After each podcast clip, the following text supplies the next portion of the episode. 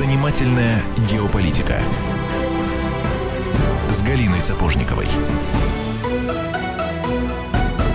19 часов 5 минут, время московская, комсомольская правда, прямой эфир, Антон Челышев у микрофона, Галина Сапожникова э, в студии. Добрый вечер. комсомольской правды, Галь, привет. Эм, говорить мы сегодня будем о Польше, о Восточной Европе, о готовящемся визите э, в Польшу президента США Дональда Трампа. Ну, визит визитом, в общем, казалось бы, ничего особенного, но известно, что Дональд Трамп, помимо переговоров э, э, с польскими, так сказать, лидерами, примет участие в саммите проекта «Междуморье», который пока существует как такое неформальное объединение ряда стран Восточной Европы.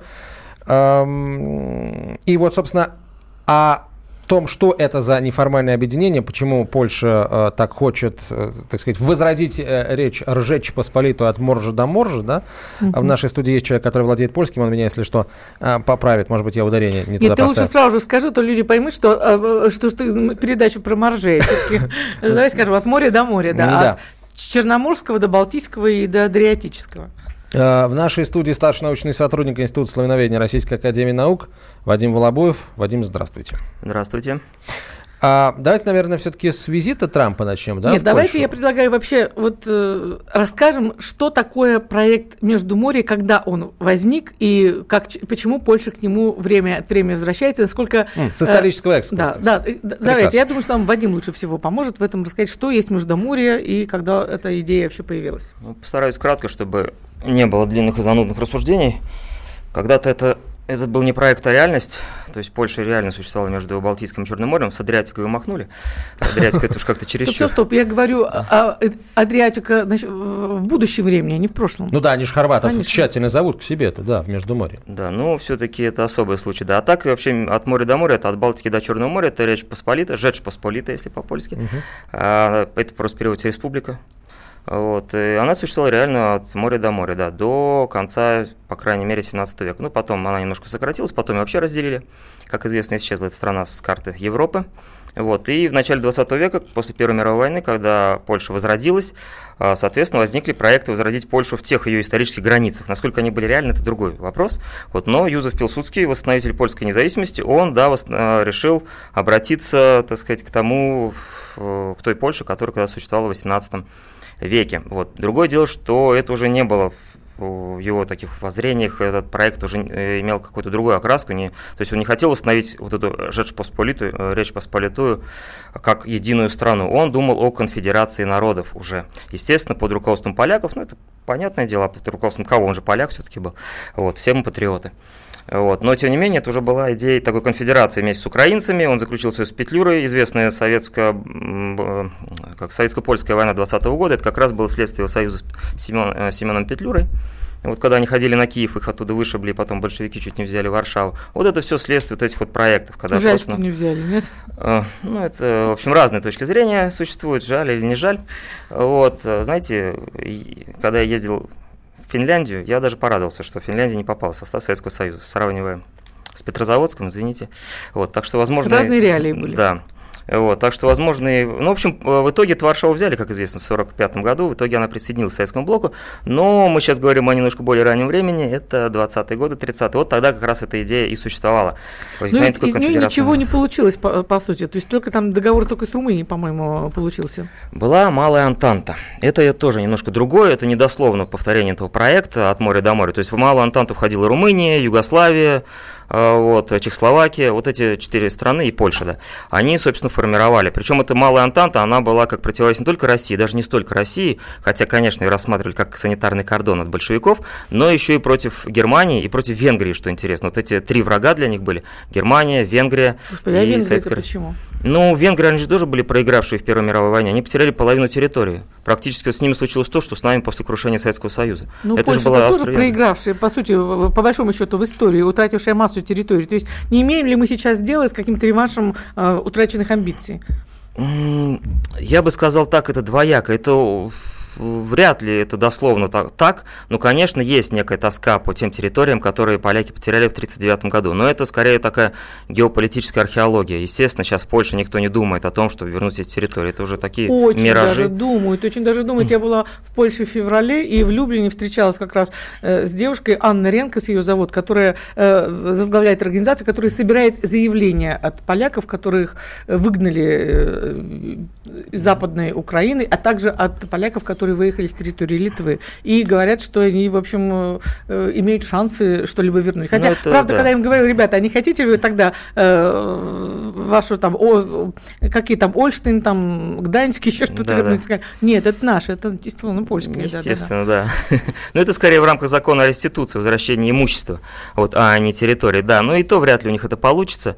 Вот все-таки поляки, украинцы сейчас заинтересованы в том, чтобы дружить, невзирая на то, что между ними очень глубокие разногласия. А А, можно еще одну да. такую? Что- Получается, что мы вас позвали, а я все время в теме разговора, извините, Пожалуйста, ради бога, да. просто тема безумно интересна. А в 91 году э, польские генералы наносили визиты в Шельченинкальский район Литвы и уговаривали, значит, местных правителей сделать все, чтобы э, вот, вот эту самую идею Междуморья осуществить и присоединить, э, в частности, Шельченинкальский район к территории Польши. Совершенно доподлинно документальные вещи. Ну, возможно. Э, 91 год, там все-таки несколько другие реалии, это еще Советский Союз был, в общем, там... Они хотели поживиться на развале. А, Да, вот именно, темна вода в облацах. Что касается э, этой теории после войны, то, конечно, после войны ну, Польша была как часть советского блока. В самой Польше, естественно, на эту тему был наложен запрет, естественно. Вот коммунисты говорили, что мы признаем все новые границы Польши, то есть они потеряли где-то половину территории на востоке, но им частично компенсировали это, не вполне, но частично компенсировали это территориями на западе. Действительно, от Германии отторгли Силезию, там, Померанию, часть Восточной Пруссии, все это перешло Польше.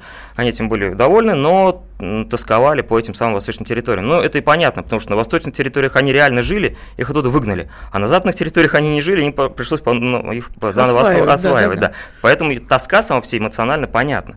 Вот. Другое дело, что на тех же самых восточных территориях жили и живут украинцы, которые, в свою очередь, считали это всегда своими землями, вот, и так далее, так далее. Вот эта драка идет, конечно, очень давно. Вот, она наиболее кровавый свой оттенок имела во время Второй мировой войны в 1943 году, когда была Волынская резня.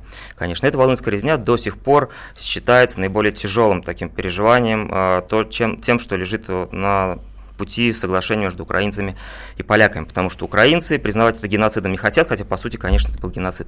Убивали поляков, то есть это была акция по так называемому очищению Волыни от польского населения, фактически геноцид польского населения, убивали всех подряд.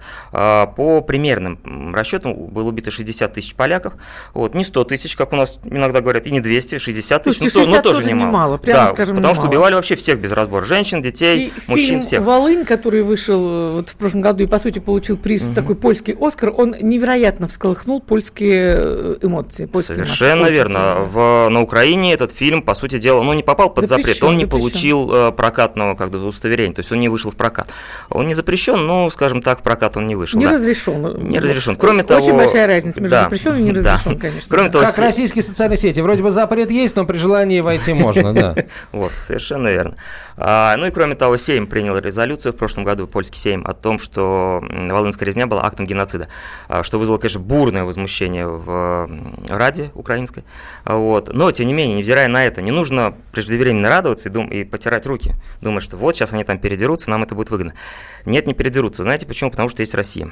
Перед лицом крупного противника более малые, скажем так, враги друг с другом объединяются. Враг моего врага мой друг. Вот, э, поляки понимают, что украинцы враждуют с нами, украинцы понимают, что поляки враждуют с нами, им это выгодно, и они друг с другом, как более малые народы, объединяются. Пока есть мы, не нужно вообще даже думать о том, что они, так сказать, поссорятся. Нет, Какие они- мы великие. То есть, как получается, определяем вообще жизнь Учитывая, своего что мы будем всегда, получается, что, эм, в общем, Волынская резня никогда не станет поводом для раздора между Украиной и Польшей. Сказать, чтобы она уже стала поводом для раздора, но она не станет поводом для политического размежевания. Поводом для раздора она была, есть и будет, безусловно, и всегда. Вот. Но эти чувства, они, так сказать, искусственно приглушаются, вот, они не акцентируются. Э, говорится, наоборот, много о соглашении, историческом соглашении польско-украинского народов, невзирая на то, что, вот я хочу тут обратить внимание, ведь у нас, например, у нас есть аналогичное темное пятно в наших взаимоотношениях. Давайте мы сейчас паузу, паузу небольшую возьмем. Э, Через две минуты продолжим. Это радио «Комсомольская правда». Прямой эфир. Сейчас короткая реклама. Потом продолжим разговор. Вадим Волобуев у нас в гостях. Старший научный сотрудник Института славяноведения Российской Академии наук. Занимательная геополитика.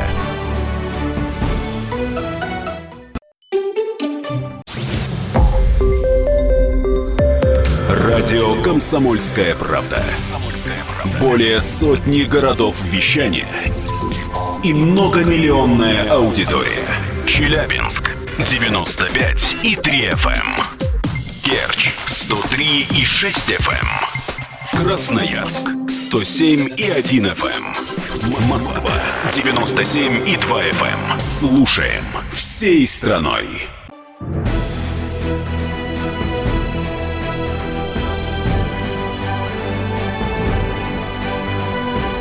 Занимательная геополитика с Галиной Сапожниковой. 19.17. Продолжаем разговор. А, на 6 июля назначен э, начало визита Дональда Трампа э, в Польшу, в ходе которого он, как ожидается, примет участие в саммите э, стран Междуморья. Вадим Волобуев в нашей студии, старший научный сотрудник Института славяноведения РАН, Галина Сапожникова, я Антон Челшев. Итак, Вадим, вы остановились на вот о, о, о польско-украинском темном пятне поговорили. Волынь, о российском, польском темном пятне не успели? Коротко, да. Ну, это известный Катынь, да, расстрел в 40 году офицеров, 21 тысяча полегла. Так вот, я не хочу сейчас подробно на этом останавливаться, у нас тема другая. Просто как факт, наше отношение к Катыни. Мы возвели мемориал, мы все признали свою ответственность. Официально Главная военная прокуратура провела расследование, в 2004 году опубликовала результаты, признала ответственность высшего советского руководства и так далее, так далее. Мемориал есть, а, Госдума приносила извинения, и все это было. А теперь сравним отношение украинцев к Волынской резне. Ничего не было, никакого геноцида, максимум, что было, это там взаимные столкновения, да, там погибло много народу, ну, в общем, геноцида, конечно, не было и близко, и так далее, и так далее. При этом почему-то поляки с украинцами дружат, с русскими они враждуют. Почему так? Ну, почему, почему? как вы думаете, да? Да, потому что есть такая вещь, которую украинцам ни один поляк, конечно, никогда не скажет, но мне довелось это слышать от поляков, вот, и, может быть, через меня украинцы услышат. Это очень неприятно слышать, на самом деле, но это факт. А, точнее, это факт для такого польского мышления, польского мышления, подчеркиваю. Поляки очень многие воспринимают украинцев как молодую и в значительной степени инфантильную нацию, то есть как таких политических детей, что ли. Поэтому им можно прощать все. Ну, как детям прощают все, пускай они там плачут, э, истерят, не знаю, капризничают, это дети. А вот русские для поляков, это нам как бы честь такая со стороны поляков, что ли, оказана. А мы воспринимаемся поляками как люди взрослые, поэтому с нас и спрос другой. Вот. Поэтому нас и следует бояться. Слушайте, а вот когда Украина была частью Советского Союза, поляки тоже им там все прощали? Украинцам как гражданам СССР? Или нет? Мне кажется, вообще не было разделения, да? Тогда было немножко по-другому, да. Все-таки тогда были совершенно другие реалии. Советский Союз воспринимался как такая одна большая Россия, и украинцы как самостоятельный народ тогда, в общем-то, они не фигурировали, то есть Понятно. не воспринимались никаким. Максимум, где они воспринимались как самостоятельный народ, это в среде иммиграции. В среде иммиграции, да, продолжались польско-украинские драки, безусловно, вот, но на уровне взаимоотношений вот в рамках социалистического блока, естественно, это все ничего не, не выпячивалось. Максимум, что происходило, это споры русско-польские, старые споры, да. но не украинско-польские нет. Да, вот у нас э, на факультете журналистики Санкт-Петербургского университета училась масса поляков, и у нас каждый раз, вот каждая студенческая вечеринка заканчивалась э, выяснением отношений, выяснением личности Марины Мнишек, и мы далеко заходили в историю. Это дело мы За Сусанина ответили, да? Да, отвечаем. Но мы очень далеко уходим от темы, потому что э, Польша, вот главную фразу, которую вывезла из своей зимней командировки, длить, дли, длинной командировки по Польше, это, это такое, что нет у нас лучших врагов, лучших друзей, чем поляки, но и лучших врагов тоже нет. Вот, то есть о Польше мы можем говорить бесконечно. Давайте все-таки вот в нашу тему Междуморья. Вы знаете, что меня интересует, Вадим? Смотрите, мы дов- довольно хорошо знаем и, в общем-то, восхищаемся опытом э, такого вот э, морального, что ли, возрождения поляков, их, э, их э, солидарностью, их э, опытом, их сопротивления. То есть мы это знаем довольно хорошо. А вот скажите, вот идея таких вот геополитических амбиций, она возрождалась вместе с желанием освободиться от советско-социалистического гнета. Последнюю я говорю в кавычках фразу, да. Ну вот вы суть моего вопроса, естественно, понимаете. Как, насколько процессы эти шли параллельно? Изначально процессы эти, ну, скажем так, э, в среде польской оппозиции антикоммунистической там было, по крайней мере, в наиболее общем виде два течения. Да, одно было националистическое, сейчас его представители у власти как раз находятся, они как раз вынашивали все эти идеи. Вот. А одно более, кстати, мощное течение, потому что националисты, они были в меньшинстве всегда. Вот это они сейчас вдруг поднялись внезапно по совершенно другим причинам. Не потому, что они враждуют с Россией, абсолютно по другим причинам. Вот. А более такое мощное течение были социал-демократы, которые ставили во главу угла все-таки освобождение Польши из-под советского влияния, но они не претендовали на какие-то территории. Они так и были либералы. Вот э, представителем этих либералов в посткоммунистической истории был как раз и есть Дональд Туск, который сейчас занимает высокий пост в Брюсселе. Дональд Туск – главный враг нынешней польской власти. Главный враг. Не Россия, даже не Германия, хотя «Право и справедливость» абсолютно антинемецкая партия, твердо антинемецкая партия.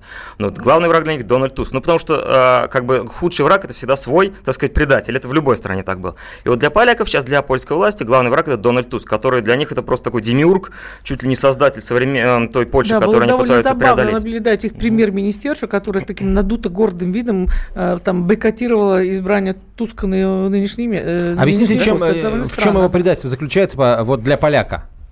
Так, во-первых, э, Дональд Туск, он вынашивал идеи э, общеевропейского дома, которые идут в разрез с идеями э, современной Большого власти. польского дома. Большого польского, или скорее общеевропейского. То есть он выступал за стирание границ, за создание такой конфедерации общеевропейской и так далее. Ну, такой классический либерал. Это же тоже идея Междуморья, разве не то? Но это в рамках всей Европы. А, то есть Польша не главная в его проекте? Нет, абсолютно. Дональд Туск не был тоже никаким националистом, нет, Польша для него не главный был. Э, Вот, он ориентировался на Запад, такой западник. С ним, кстати, можно было договориться, хотя он тоже, конечно, Россию не очень любил, но это традиционно для польской элиты. Вот, но, по крайней мере, он был, грубо говоря, вменяемый.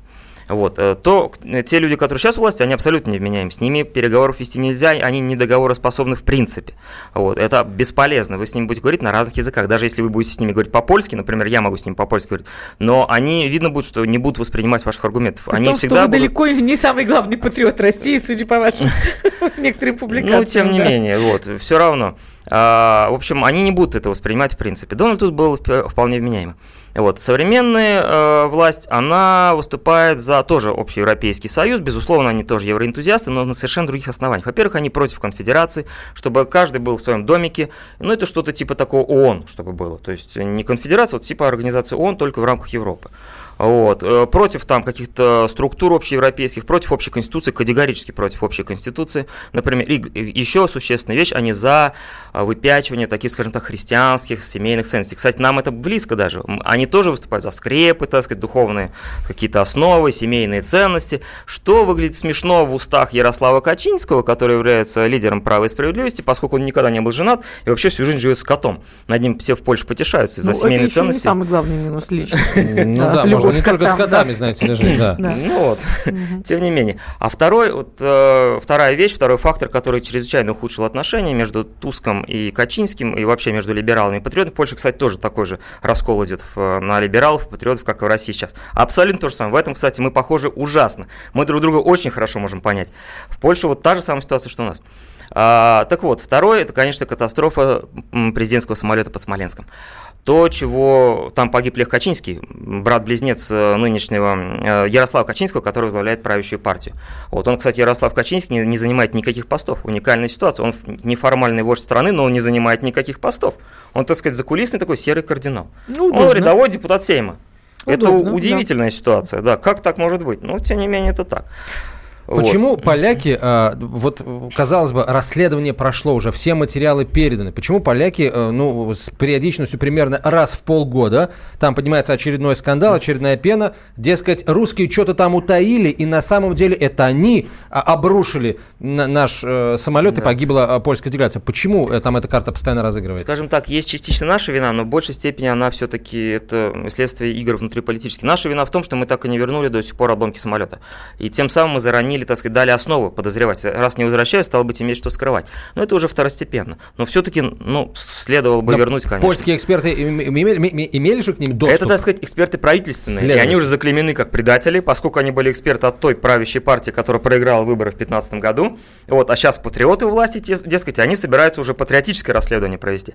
Вот, тогдашнюю парламентскую комиссию оппозиционно возглавлял никто иной, как Антоний Мацаревич Ястреб, который сейчас является министром обороны. Человек совершенно полусумасшедший. На ним смеются в Польше, крутят у виска все, потому что он чуть ли не каждую неделю генерит такие дикие высказывания, что Польша просто покатывается со смеху. Реально, вся Польша просто смеется. Вы не думайте, что поляки, они такие вот отмороженные все патриоты, они очень трезвомыслящие люди, они со смехом смотрят на то, что у них происходит наверху.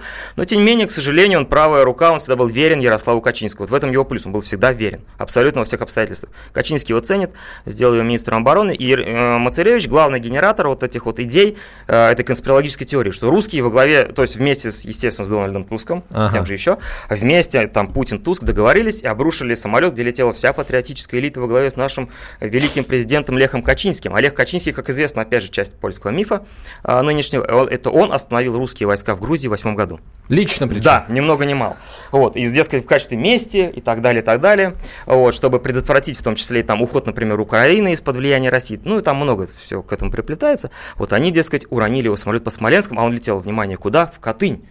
Это же символ.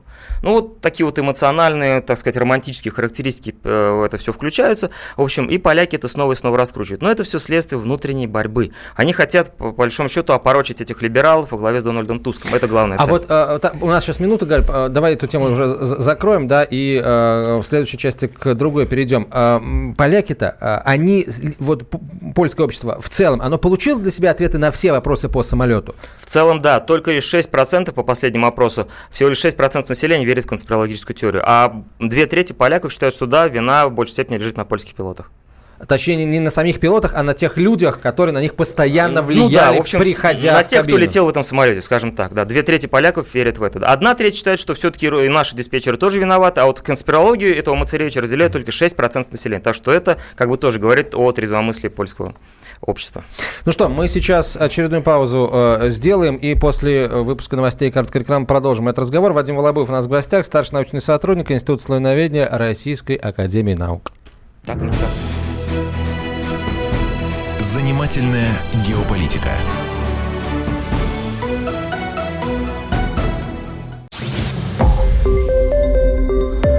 Радио «Комсомольская правда». Более сотни городов вещания и многомиллионная аудитория. Хабаровск 88 и 3 FM. Эм. Тюмень 99 и 6 FM. Эм. Кемерово 89 и 8 FM. Эм. Москва 97 и 2 FM. Слушаем всей страной.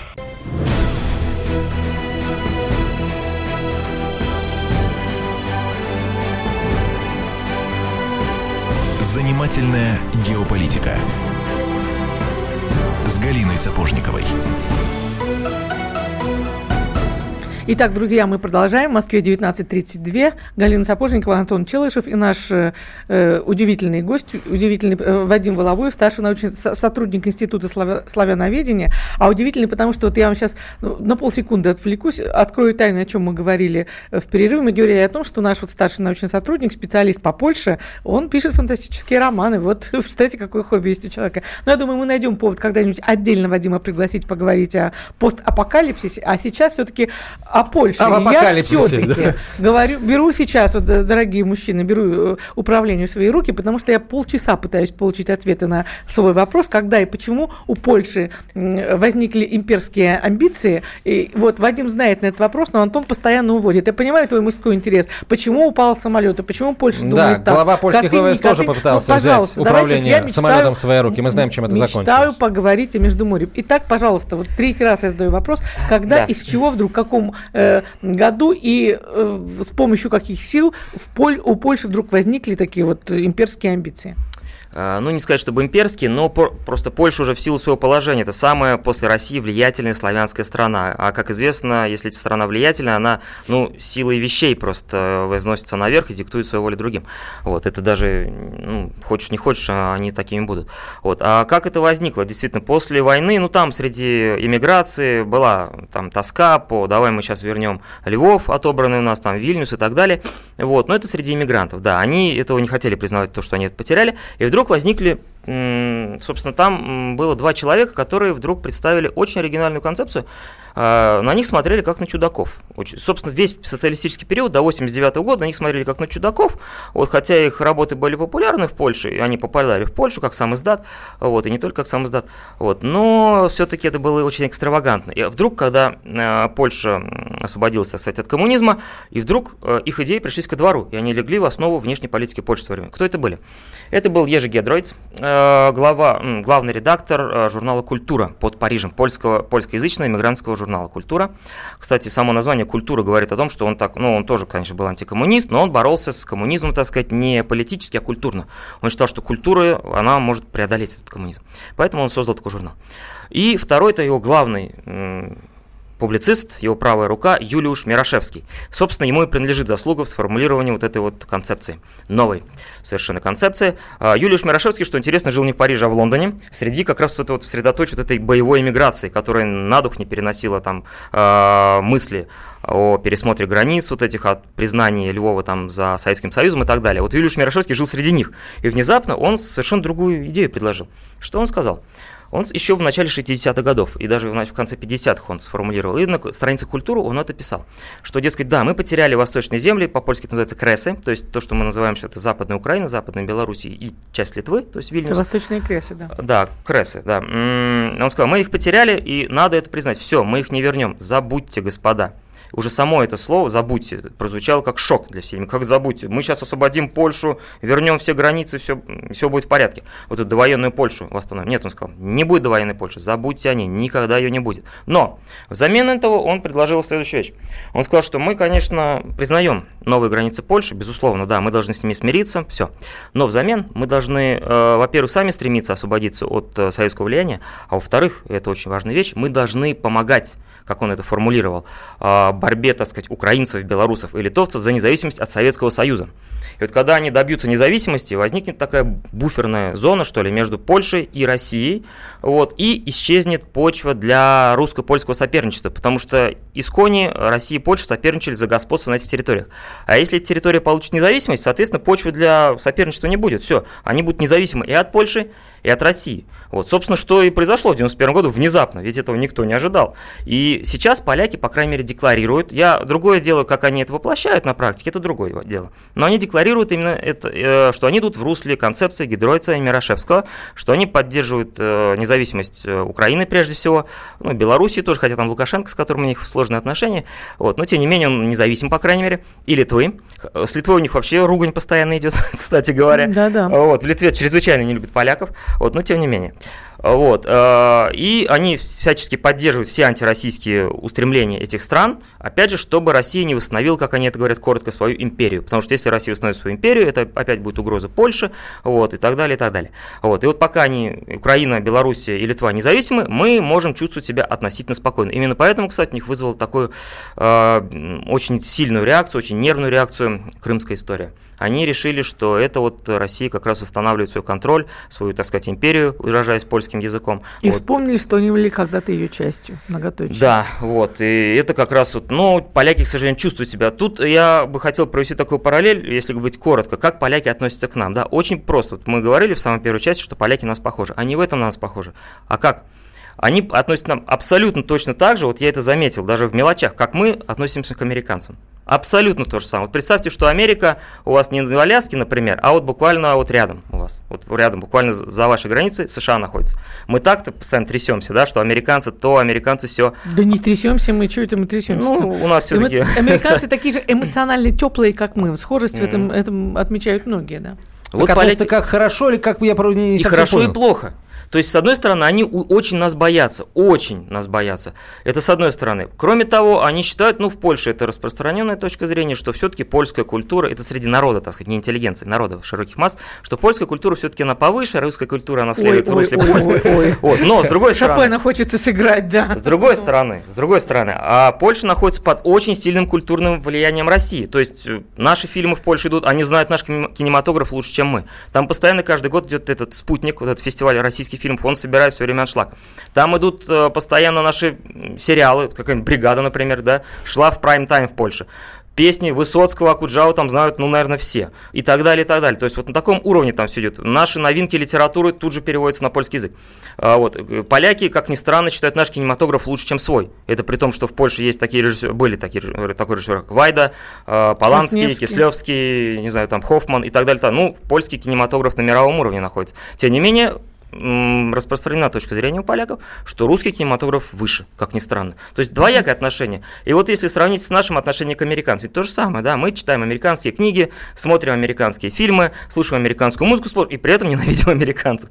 Вот то же самое Стоп, в Польше. это вы, мы американцев, вот как вы как хотите, а. мы американцев очень любим, у нас нет никаких ненависти никому. Все-таки вот мой вопрос, 80-е годы, в чего вдруг и в 90-е они снова почувствовали силы, почувствовали, почему они стали интенсивно продвигать вот эту идею между море. Она по-разному называлась. Я в то время жила в, в Прибалтике, тогда ее называли Балтаскандией, как только не называли вот эту. Тем не менее, вот эта вот идея конфедерации, некого антироссийского объединения государства, она э, с особой силой вспыхнула после, после 91 -го года. С Именно чего? чтобы Россия да. не восстановила свою империю. Они боялись, что это временное ослабление. Они ведь боялись нас, ну, Советский Союз, до конца. Э, удивительно, но факт. В августе 91 года Лех Валенса, лидер солидарности, антикоммунист, которого никогда нельзя заподозрить в симпатии к Советскому Союзу, он признал ГКЧП, будучи президентом Польши. Он один из немногих деятелей западных, ну, зарубежных, кто признал ГКЧП. А почему? Не потому, что он любил ГКЧП, не любил Горбачева, нет, он просто боялся, потому что он почувствовал, что возвращаются ситуация старые времена. из-под контроля выходит. В, в, у большого соседа внутри выходит ситуация из-под контроля. Просто. Вот, да, он, ну, он просто испугался, да, что вдруг там что произойдет. И он на всякий случай признал ГКЧП. Это страх, и страх перед Россией сидит до сих пор. Поэтому поляки, у них это закодировано просто. Очень должно много времени пройти, чтобы этот страх ушел. Очень. Ну, смотрите, за эти 25 э, прошедших лет лет они немногого достигли в своей идее продвижения Междуморья. С Литвой отношения плохие, откровенно плохие. С Беларусью это лучше вообще не говорить. Сейчас они находятся на пике, э, на пике конфликта. Да. Да. Вот с Украиной ну, тоже относительно, то есть, в общем, дружим против России. Это единственная, единственная скрепа, которая их объединяет. Но, в принципе, эту, эту, эту э, щепку легко поджечь, чтобы, мне кажется, их развести обратно. Хотя никто этого делать не собирается. То есть чего они достигли-то? Венгрия тоже, в принципе, относится, сами знаете, как идея как, хоть какой-либо конфедерации. Венгрия – это вообще такая белая ворона в европейской семье. Чего достигли они? Каких успехов им удалось? До э, сколько шагов им удалось продвинуться за эти 25 лет?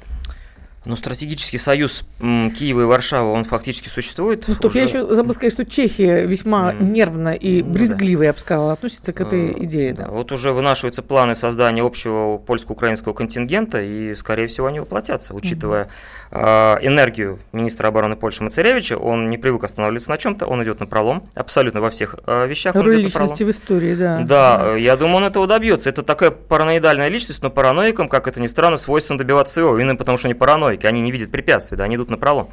Вот, и Мацаревич, я думаю, это воплотит э, в жизни. Ну и кроме того, как известно, он же добился того, что увеличен э, контингент НАТО в Польше, а это тоже как-то, так сказать, дает Украине надежду, что он и туда будет введен. Вот, и по, по сути, по сути, что уж там греха таить, Украина ведь вышла окончательно из-под контроля России.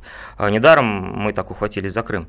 Вот, если раньше мы могли, ну, мы чувствовали, что мы могли там как-то разыгрывать эту карту внутри Украины, ставить на одних против других там, вот, то сейчас мы понимаем, что пророссийских сил на Украине нет мы вынуждены были действовать другими методами. Вот. По сути дела, это тоже в какой-то мере следствие. Я не скажу, что прямо это следствие польской интриги, нет, конечно. Вот. Но поляки это поддерживали всеми силами и во время оранжевой революции, когда там Ющенко голосовали. Да, так, да. И потом, во время Евромайдана, и Польша... Ну, что, сейчас они с проблемой украинских нелегалов столкнутся, и мы на них посмотрим, насколько долго будет длиться это их обаяние. Ну, давайте о проблемах польских, украинских нелегалов в Польше чуть, чуть позже. То есть, что мы имеем? Да, есть концепция э, между моря, есть огромное количество противоречий между между э, странами, которые, согласно этой концепции, должны в это Междуморье входить. И есть визит американского президента а, вот который со дня на, ну не со дня на день, который 6 июля должен начаться. Складывается ощущение, что а, определенные силы а, в, в Польше, в первую очередь, и в тех странах, о которых я сейчас, на которые я сейчас намекнул, ждут, что а, придет пресловутый сигнал из Вашингтона, а, который бы, ну, с одной стороны, команду дал на то, как объединяться, кому объединяться, под какими лозунгами объединяться, потому что, сдается мне, изнутри-то они э, не сделают ничего этого. В связи с этим вопрос, Вашингтону это Междуморье нужно, если нужно, то в каком формате? Вашингтону, скажем так, э, это Междуморье не будет лишним. Вот. Они, конечно, не будут прям уж так усиленно продвигать, потому что все-таки Трамп не такой человек, который, как видно, хочет прям уж ссориться с Россией. Ну, для Трампа Россия, мне кажется, вообще на, на втором месте по важности, судя по всему. Вот. Но, тем не менее, а, если это между море возникнет, ну, этот вот союз Польша-Украина, они не будут против. Вот. И недаром, а, кстати говоря, когда в прошлом году а, польский сейм голосовал за резолюцию, признающую Волынскую резню, геноцидом, никто иной, как американское посольство пыталось воздействовать на депутатов Сейма, вот, неформально, конечно, и через Ярослава Качинского они делали такие намек, что не стоит принимать эту резолюцию, это ухудшит ваши отношения с Украиной. Ну, поляки очень гордые, вот, они не любят, чтобы им кто-то диктовал, они сказали, раз американцы против этого, мы тем более проголосуем за эту резолюцию. Вот еще Молодцы нам... какие. Да, и невзирая на то, что Ярослав Качинский их лидер и неформальный вождь, так сказать, он был как раз против резолюции, они проголосовали за. Это вот демократия, кстати, польская. Мы вновь сейчас небольшую паузу делаем, чтобы продолжить через две минуты. Э, вы тоже можете присылать свои вопросы на номер 967 200 ровно 9702. Это для WhatsApp и Viber. Занимательная геополитика.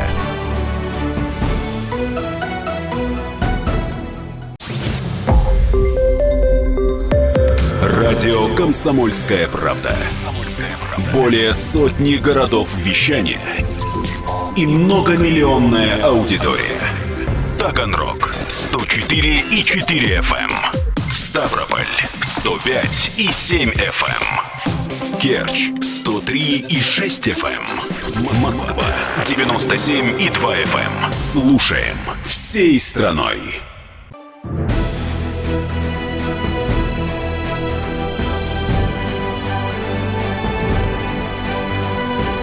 Занимательная геополитика.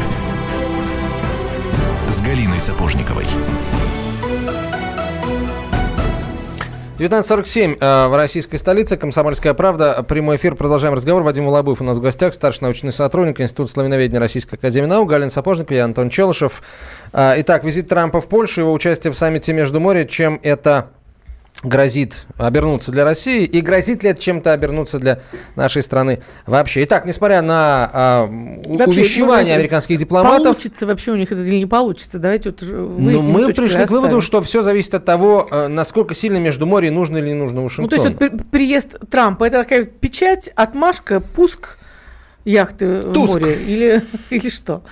Да нет, вряд ли, на самом деле. Это скорее такой формальный визит. Я не думаю, что добьются они какого-то перелома существенного. Поляки, конечно, это всячески пытаются раздуть. Вот, со всех сторон покажут этого Трампа. Вот, все о нем расскажут, вот, куда он там пошел, что он ел. Вот, но вряд ли это будет перелом, потому что, извините, вот я чисто так по-человечески скажу, на меня Дон- э, Дональд Трамп не производит впечатление такого стратегически мыслящего политика. Мне кажется, он руководствуется импульсом. И то, что он скажет сегодня, он может завтра сто раз передумать. Борис Николаевич Ельцин его зовут. Вот, да. В переводе, так да. что э, на месте поляков я бы на него не очень опирался. Кстати, на нашем месте я бы тоже не очень на него рассчитывал. Мы почему-то так, такие надежды с ним связывали. А, Вот. А человек, Они нас кажется, питали, но уже, к сожалению, иссякли эти надежды. э, Вот, да. Другое дело, что есть одна вещь, которую действительно вот э, поляки могут провернуть. А, Точнее, польская власть. Я все время говорю поляки, нет, это неправильно. Польская власть. Все-таки не надо отождествлять одно с другим. А, Вот. Могут провернуть с помощью Дональда Трампа. Да, это старая идея, опять размещение системы ПРО. Вот это как раз они опять подняли эту тему. Вот как раз Лех Качинский покойный, Ярослав Качинский, когда был премьер-министром, они еще в пятом году, они пытались эту идею продвинуть. Тогда был Джордж Буш старший, вроде как у них там все было на мази. Вот, но потом как-то все рассыпалось. Джордж Буш проиг- э, ушел с поста, а Качинский тоже тогда проиграл выборы. Вот, а Дональд Туск уже был далеко не фанатом этой идеи, он вообще был против. Он, кстати, вот в чем еще отличие Дональда Туска, он был против вторжения в Ирак, например, он был против размещения системы ПРО, вот, и так далее. Вот. А вот сейчас они могут опять эту систему возродить, и, судя по всему, сигнал идут, что да, вот что-то у них там замышляется, вполне на волне вот этого усиления э, НАТО в Польше могут систему ПРО установить, вот, естественно, опять будут говорить, что это не против России, вот, ну, Но понятно мы же. поставим в Калининградской области Искандер и скажем, это не против Польши, это мы так просто. Да. Пусть стоят. Вот, и вот это вот э, может действительно иметь место. Вот. А в остальном, знаете, Ярослав Качинский как политик, конечно, он на две головы выше Дон- Дональда Трампа. Другое дело, что ему, как бы сказать, не повезло, что ли, руководить, так сказать, третьестепенной страной. Вот. А Дональд Трамп, он как политик, конечно, намного слабее Качинского, но вот вдруг он стал президентом мощнейшей державы мира. Вот. Если было наоборот, конечно, мало бы никому не показалось. Вот. Но, к счастью для всех, я бы сказал, Качинский управляет только Польшей, а Дональд Трамп, он в Америке. Вот, так что это нас может, это не может не радовать. Вот, но так что вот единственное, что они могут провернуть, это система ПРО. А, может быть еще какое-то усиление, опять же, военного присутствия в рамках Вышеградской четверки, а это организация, куда входят Польша, Чехия, Словакия и Венгрия. Но крайне сомнительно, Венгрия сейчас вообще как-то скептически смотрит на эту организацию. У Чехии тоже денег нет, вот, э, Словакии тоже как-то холодно относятся к этому. Единственное, кто остается, это поляки и украинцы, кстати. Вот они как раз эту бригаду быстрого реагирования хотят ну, создать. Вот на украинских сайтах я сегодня читала публикации, они вот прямо убеждены, что войдут и Беларусь, Литва, Латвия, Эстония, а даже Грузия, Азербайджан и Армения. Это миражи, это вечный польский романтизм, еще идущий, наверное, с 19 века. Польша очень, поляки очень романтичный народ. Это имеет свои плюсы и свои минусы. Они очень эмоциональны, и они очень восприимчивы к жестам, кстати говоря. Вот нам стоило бы сделать несколько таких красивых жестов в пользу поляков, которые нам самим ничего бы не стоили. И у нас бы отношения намного улучшились, и поляки бы на нас по-другому посмотрели. Но мы, как люди практически мыслящие, мы русские, мы более практичные, мы реалисты, у нас реалистическая литература, в отличие от польской, кстати, которая является в большей степени романтической литературой культуры. Вот, и мы этого не очень понимаем. Мы думаем, что э, вес имеют только поступки. Нет, вес для поляков имеет прежде всего жесты. Если мы сделали какой-нибудь красивый жест, ну, я не знаю, например, во время какого-нибудь официального визита любое наше официальное лицо э, в Варшаву возложил бы цветы, к примеру, к памятнику, там есть огромный памятник, вывезенным в Сибирь, э, вот, в 39-40 годах, вообще сосланным в Сибирь, он так называется. Очень красивый, большой памятник. Ни одно наше официальное лицо на нем никогда не присутствовало, а всего лишь положил бы цветы, и все. Нам бы это не стоило бы ничего. Поляки посмотрели бы на нас совершенно по-другому. Но мы, к сожалению, этого не понимаем.